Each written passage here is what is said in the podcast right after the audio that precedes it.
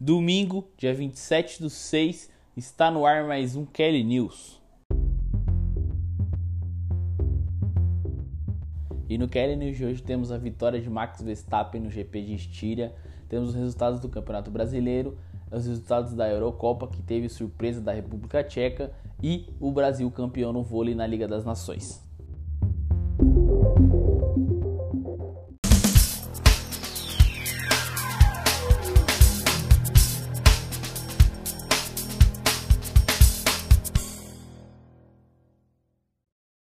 Hoje tivemos Fórmula 1, Max Verstappen conseguindo mais uma vitória. O holandês largou na pole e dominou a corrida inteira sem sofrer grandes ameaças por Lewis Hamilton, que foram seguidos de Valtteri Bottas, que teve dificuldades ali no pit lane, acabou rodando, sendo punido. Teve uma boa briga durante a corrida com o Checo Pérez e o Bottas acabou levando a melhor. Checo Pérez chegando em quarto colocado, mais uma vez fora do pódio ali.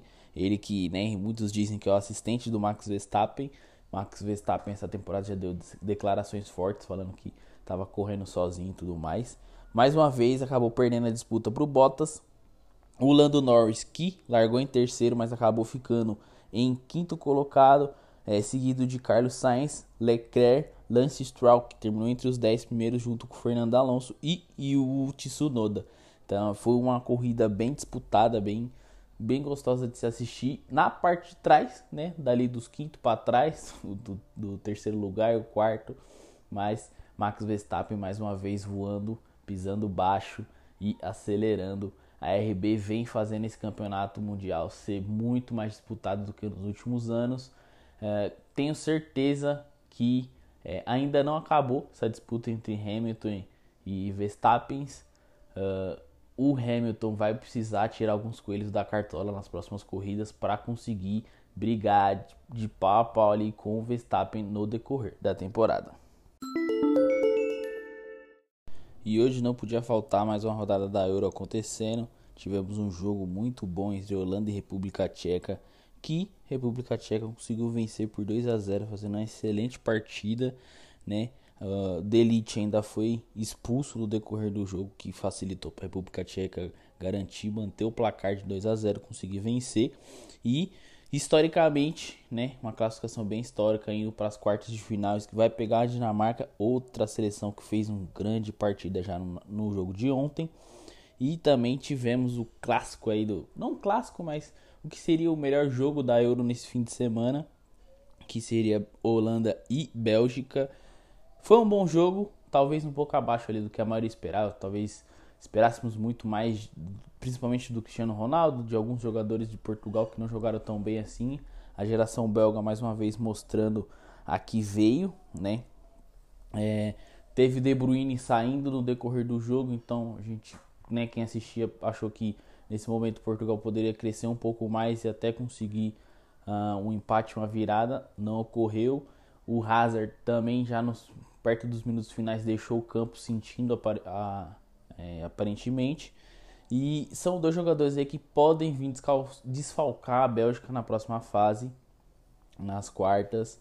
É, mas o outro Hazard, Torgan Hazard, conseguiu fazer um belo gol, deu a vitória para a Bélgica. Portugal até tentou mais nos minutos finais, mas não conseguiu muita coisa. Criou ali umas duas chances que poderiam ser mais claras de gol, mas não tão perigosas assim. E vamos ver agora como é que essa geração belga vai disputar as quartas. Se o time, se a seleção realmente vai ficar sem o Hazard, sem o De Bruyne para o próximo jogo. Acho que são duas peças bem importantes, apesar do Hazard não tá vindo bem no Real Madrid nesses últimos, últimos meses, até por, por diversas contusões, né? Mas é, De Bruyne acho que ele sim é um dos principais jogadores junto com o Lukaku. E vamos ver como é que vai ser o próximo jogo, próxima fase.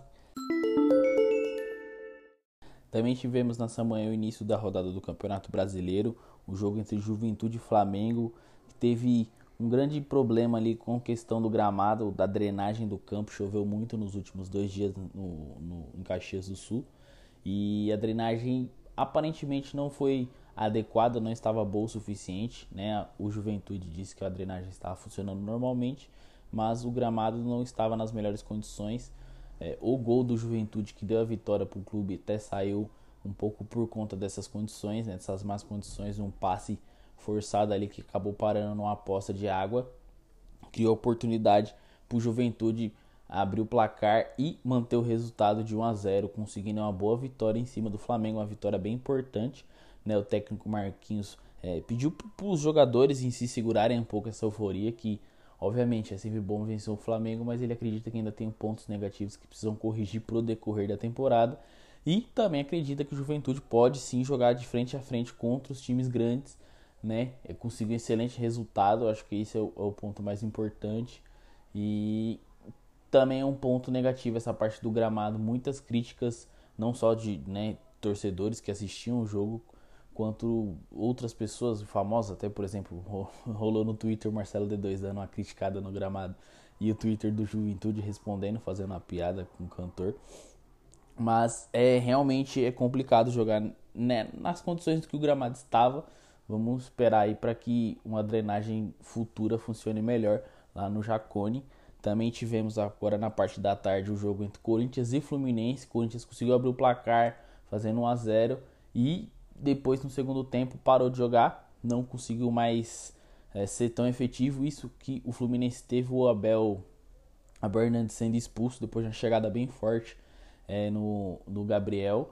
Ele deu um pisão no jogador. É, para muitos que viu o primeiro lance parecia não ter a intenção de machucar, mas realmente foi um pisão bem feio. Uh, tenho minhas dúvidas, talvez seria para vermelho direto, mas é, como acho que é um lance bem duvidoso, quando você tem dúvida, acho que você só tem que aceitar o que foi dado e pronto, né? Então o vermelho também acharia justo, também, assim como foi. Uh, e aí o Fluminense pareceu com a menos, talvez com mais espaço dentro do, do campo, conseguiu jogar melhor que o, que o Corinthians, criou oportunidades o suficiente para o Casares de cabeça fazer o gol do empate né, o jogador ex-Corinthians, ou seja, a lei do ex funcionando mais uma vez. É, e ele não comemorou, obviamente que o restante do time todo comemorou, né? Mas o Corinthians até tentou, foi para cima ali nos minutos finais, teve ali duas oportunidades de quase conseguir, né, ampliar o placar e aí fechar em 2 a 1, conseguir a vitória. Não foi o caso, acabou empatando em 1 a 1. Uh, acho que o, o resultado em si é muito bom para o Fluminense, porque justamente por conta da expulsão. Para o Corinthians, infelizmente, é um resultado que, que ele já havia aberto o placar, já estava com um jogador a mais, então é, deveria sim ter se imposto mais, é, tendo um jogador a mais, ter mais a posse de bola, tentar trabalhar a mais e chegar ao próximo gol. Infelizmente não foi o que aconteceu, o Fluminense acabou empatando. Vamos ver as próximas rodadas do Campeonato Brasileiro vão sair. Quando vocês já estiverem ouvindo esse podcast, já vai estar começando o segundo tempo, provavelmente.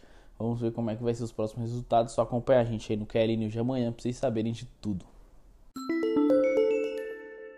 E domingo foi dia de vôlei também. Tivemos a seleção brasileira masculina conseguindo ser campeã na Liga das Nações, né?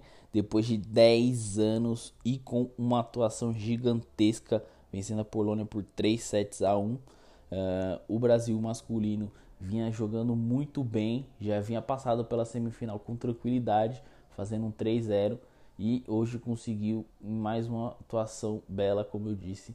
É, o título que já não vinha há 10 anos, infelizmente a nossa seleção feminina não conseguiu o título, acabou perdendo para os Estados Unidos, mas uh, tivemos aí um domingo muito feliz para o vôlei masculino, para o vôlei em geral para o Brasil com essa vitória e esperamos muito mais vitórias nas Olimpíadas das duas seleções, tanto da feminina quanto da masculina.